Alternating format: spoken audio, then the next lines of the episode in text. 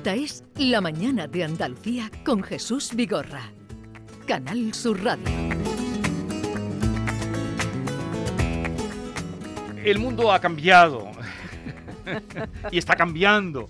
Y sigue evolucionando. Y mm, vamos a escuchar, para, antes de presentar a nuestra siguiente invitada, un canal de internet, Ticta Yami, que es un blog de cocina que tiene un exitazo tremendo y tal es que tenemos un libro fantástico con ese mismo título, Ticta Yami, de Patri Tena, que ha venido a vernos y el libro a esta hora de la mañana, a esta hora de la mañana lo abre uno cuando lleva aquí desde tan temprano y dan casi ganas de morderle. Eh, Patri Tena, buenos días. Muy buenas. ¿Qué tal estás? Muy bien, encantada de estar Hola, aquí. Patri, ¿qué ¿No te tal? parece que abre uno aquí por el, el sushi sandwich? Eh, está muy rico. No, eh, la hemos felicitado porque yo no sabía que las fotos eran tuyas con lo difícil que es fotografiar comida. Me parece dificilísimo porque tú lo- intentas hacer una foto, una receta en tu casa y te sale fatal la foto. eh, y no sabía que eran tuyas las fotos. Te felicito, son muy bonitas. Pero Gracias. vamos a comenzar. eh, tenemos este libro sobre la mesa con 80 recetas de todo tipo, hasta de pipas, eh, Tijuana, eh, hasta queso fresco. Pero para que ustedes sepan, oigan eh, lo que hace nuestra invitada en su canal. Bienvenidos a un vídeo más de Tic Tac Yummy. Hoy os traigo una receta básica en tu recetario. Un bizcocho de yogur saludable, sin azúcar ni harinas refinadas, pero tierno y tan húmedo que queda así de jugoso. Y para comenzar ponemos en una picadora dos yogures naturales de oveja Gosua Post 3 junto con 8 dátiles carnosos.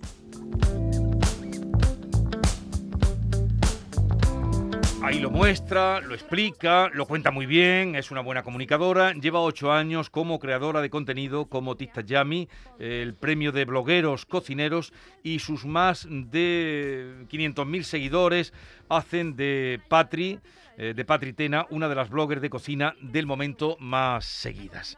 ¿Y, y cómo empezó todo? Pues mira, empezó un poco por casualidad, la verdad. Esto no era nada planeado, pero un día nos animamos a hacer una videoreceta porque a mí me chiflaba la cocina y a mi chico también le gusta mucho pues el tema de la fotografía, de vídeo, de edición. Y como que nos juntamos los dos ese día y dijimos, venga, vamos a grabar una receta. Un domingo estábamos aburridos en casa. Hicimos una receta que yo ya había hecho antes en casa con amigos, que era el pollo con doritos. Mi famoso pollo con doritos ya, porque ahí empezó todo y la subimos a, a un Facebook sin nombre y sin ni siquiera una foto de perfil, solo el vídeo. Y a la mañana siguiente había tenido millones de, de reproducciones. Así que eso significó que, que teníamos que continuar y hasta ahora, fíjate. O sea, el pollo con doritos, del pollo con doritos hasta aquí, hasta este libro, Eso es. eh, Tista Yami. Ujú. Pero mm, dices que la cocina te gustaba. Me ha chiflado siempre. Pero tú estudiaste otra cosa, ¿no? Sí. Eh, Ujú. educación, Educación, social, sí, esto era mi hobby. Y, y tu vida estaba, y- pero viste aquí que había eh, posibilidades como para buscarte la vida, porque con los seguidores que tienes y haces todos los días, o, con qué periodicidad eh, apareces o haces un blog de, o añades una receta. Pues cada día. Intento subir cada día una receta. De hecho, ayer subí dos recetas. Subí un risotto eh, riquísimo para comer y luego de merienda eh, subí unos, unos donuts saludables eh, que se hacen en 5 minutos en microondas. Así que fíjate. Entonces, igual una, que Mínimo una receta al día. Igual que antes tenías un lugar para, mm, eh, para estudiar, un escritorio, ahora tienes tu, tu- tu taller, ¿no? Sí. De, de cocina. Sí. Mm, Pero inventas también, creas. Sí, sí, sí, sí. Todas las recetas son mías, auténticas y siempre intento ponerles eh, mi toque especial a todas. Eh, ¿Qué está pasando con la cocina, con las redes sociales y con la gente joven? Porque desde luego la gente joven cada vez cocina menos, es verdad, que, parece que, que- que- que es muy complicado atraer a la gente joven a la cocina porque le parece un trabajo esclavo. Sin embargo, hay muchísima gente joven que está eh, subiendo recetas a la red, Sí. algunas como tú, con muchísimo éxito. ¿Qué Sí. está pasando ahí? Pues está pasando que no tenemos tiempo, que en realidad a todo el mundo nos gusta cocinar y disfrutamos mucho de la cocina, pero no tenemos tiempo a dedicarle a, bueno, a la cocina de siempre, de guiso, de chup chup, ¿no? La cocina lenta. Entonces, es la nueva generación de recetas muy rápidas, saludables, porque el estilo de vida también cambia, somos más conscientes de que nos tenemos que cuidar. Menos chorizos, morcillas y guisos. Bueno, eso también, ¿eh? Eso también. Pero pero- dosificado. Claro, pero sí que es verdad que a lo mejor en vez de comernos un potaje o algo así, pues nos comemos los garbanzos pues de forma de hummus o en una ensalada o en un falafel. eh, incorporado de otra manera diferente, quizás más rápido, pero que no deja de ser saludable. ¿Y, y esto cómo repercute? Porque mucha gente que esté, esté escuchando, eh, tu misma familia, cuando tú dejaste tu carrerita y te dedicaste a esto, eh, se extrañaría. Esto, si tienes seguidores, eh, te reporta beneficios. Sí, bueno, con el tiempo, yo para mí eso no- nunca fue un objetivo porque no sabía, en ningún momento sabía que, que esto iba, a po- iba a llegar a convertirse en mi profesión, pero a día de hoy sí, sí se puede vivir de ello. mm, las marcas están ahí, al final tenemos mucha gente detrás y bueno, se fijan en nosotros para, para que demos a conocer su, sus Pero llega a través de la publicidad que, a- que Sí, aparece. a través de la A publicidad. través de la publicidad, la manera de que obtengas ingresos. Claro. A ver, los chips de berenjena, con lo difícil que es freír berenjenas y que, no Freír salgan, y- una y que berenjena. no salgan pringosas. sí. Bueno, pues aquí tiramos mucho de, de horno y de la mm, ahora tan famosa freidora de aire. Entonces intentamos reducir todos los fritos posibles y hacemos ot- la- otro tipo de elaboraciones pues más saludables. ¿no? ¿Funcionan la- las freidoras de aire? Yo estoy ahí Sí, bueno, viendo qué, sí, hago, está- si la compro o no.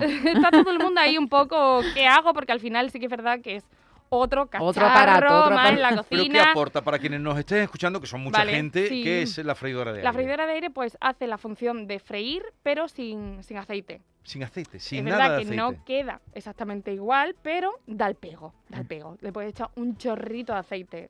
El aceite que gastarías para hacer un alimento a la plancha.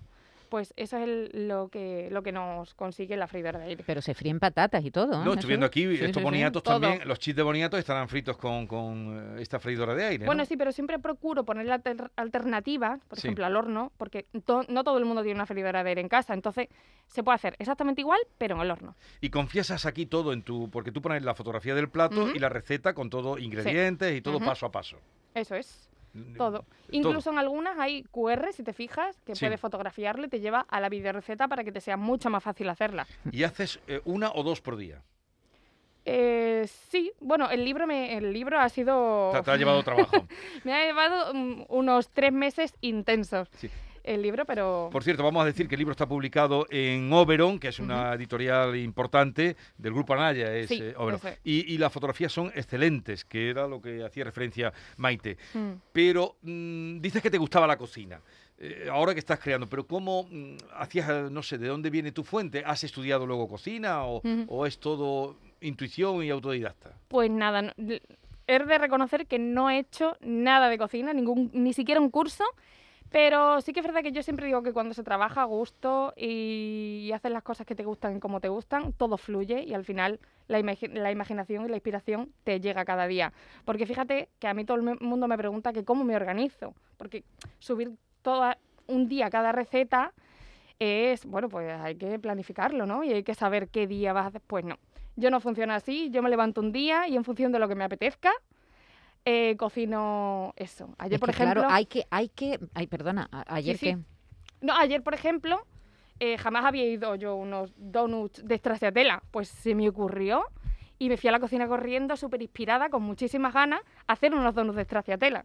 Pero de- debes tener, tu cocina debe de haber muchísimas cosas, porque si te ocurre un donut de starchatela y tienes ingredientes o material, tienes muchas cosas. Sí, sí. ¿Y vas al mercado?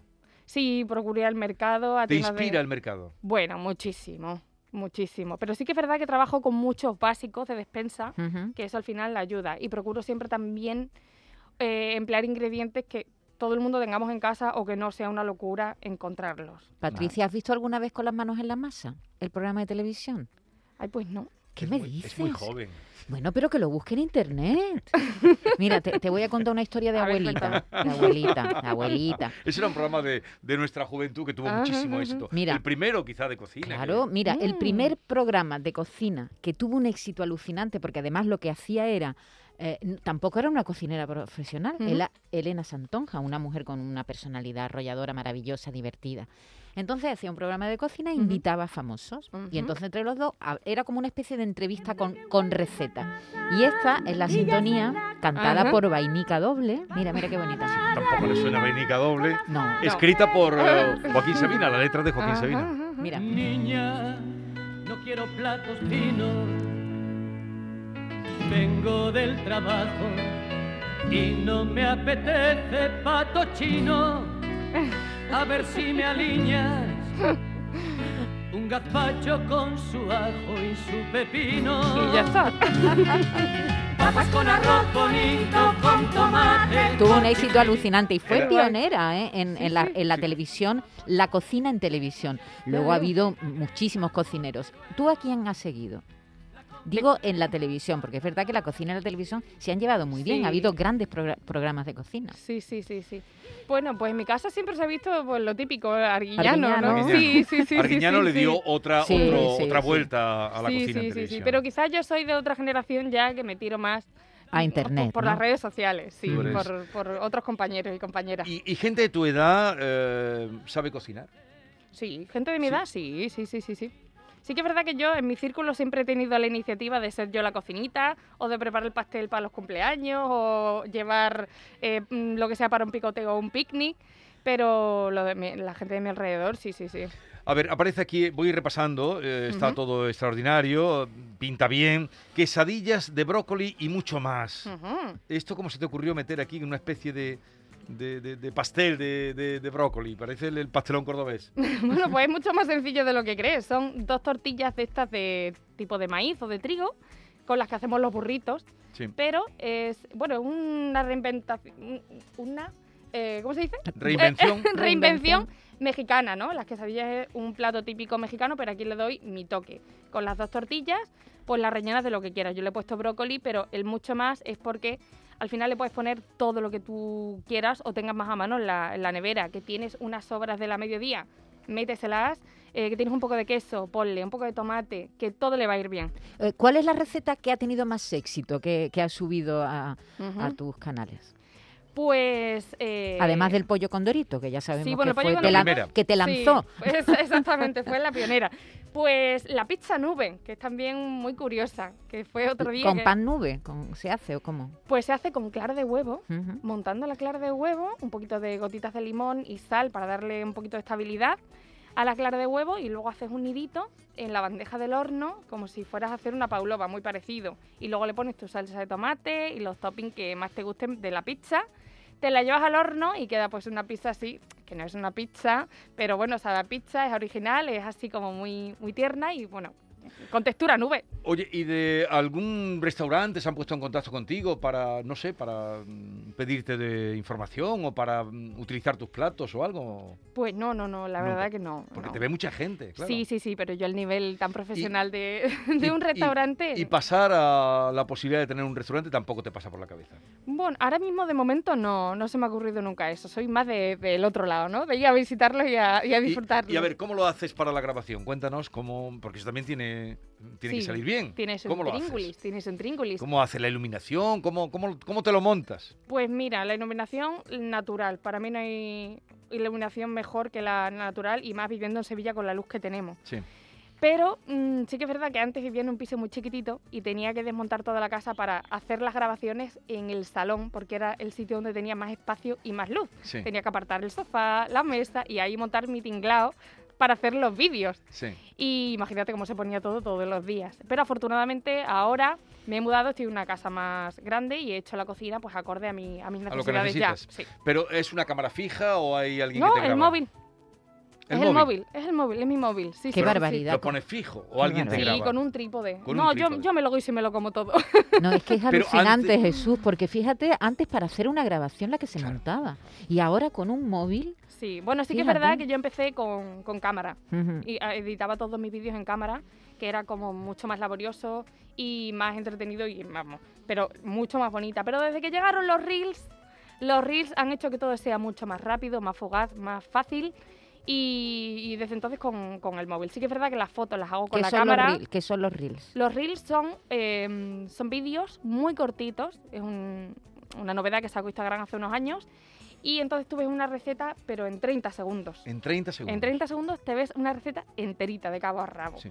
Entonces el contenido que yo subo cada día. Y eso hay que montarlo, ¿no? Hay que, Claro, hay- sí, hay- sí, hay sí, que sí. trabajar mucho el montaje para que Sí. se entienda la receta en un periodo de tiempo tan breve, sí, ¿no? bueno, eso también es mucho la práctica, que, que y, se lo, y lo trabajas, todos los... lo trabajas en ordenador, ¿no? No, ya sobre, es que los reels, el propio los reels te dejan ya editarlo y hacerlo todo. con el, con el La- móvil. Dentro de Instagram. Dentro de Instagram ya lo puedes hacer todo. Qué antiguos estamos. Qué antiguo. qué antiguo. los reels. Pero los me- reels. me Sí, bueno, como los vídeos de TikTok ahora, son muy parecidos. sí, sí, sí. Muy del estilo. sí. Pues cuando la vean, es muy simpática, comunica muy bien. Supongo que igual que hubiera hecho esto, podría haber hecho otra cosa, contar otra cosa, porque tienes una en tu mirada y, y en tu manera Vaya. de contar. eh, por eso estás aquí. Eh, Tic Tac. Ujú. El libro eh, está publicado por Oberon. Y es Patritena y nada, muy agradecidos a que nos hayas visitado y Pues síganla y aprendan a cocinar. Eso. Porque es todo fácil de hacer, ¿no? Lo Sí, que sí, tú sí, propones. sí, facilísimo. Gracias por la visita. Gracias a vosotros, un placer. Adiós.